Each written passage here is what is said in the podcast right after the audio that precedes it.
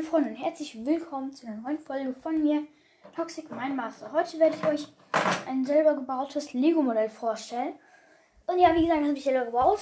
Und ja, ich kann euch das Bild dann auch reinstellen, was ich gebaut habe. Ich habe nämlich eine Couch gebaut.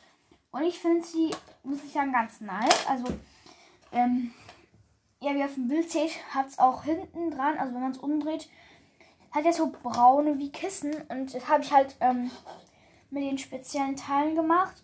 Da habe ich einfach dazwischen getan und ähm, flache Platten. Und unten dran habe ich einfach so kleine, ähm, die Kügelchen oder wie die heißen. Also die heißen, glaube ich, 1 mal 1 ähm, Platte oder so. Nicht Platte, äh, keine Ahnung. Und dann habe ich auf zwei kleine Platten gestellt, die gleich groß sind dann ähm, die flachen da drauf gebaut. Und dann ähm, habe ich noch der, den Rand gemacht und obendran einfach nur eine Schicht ähm, Lego-Steine drüber. Also ja, weiß.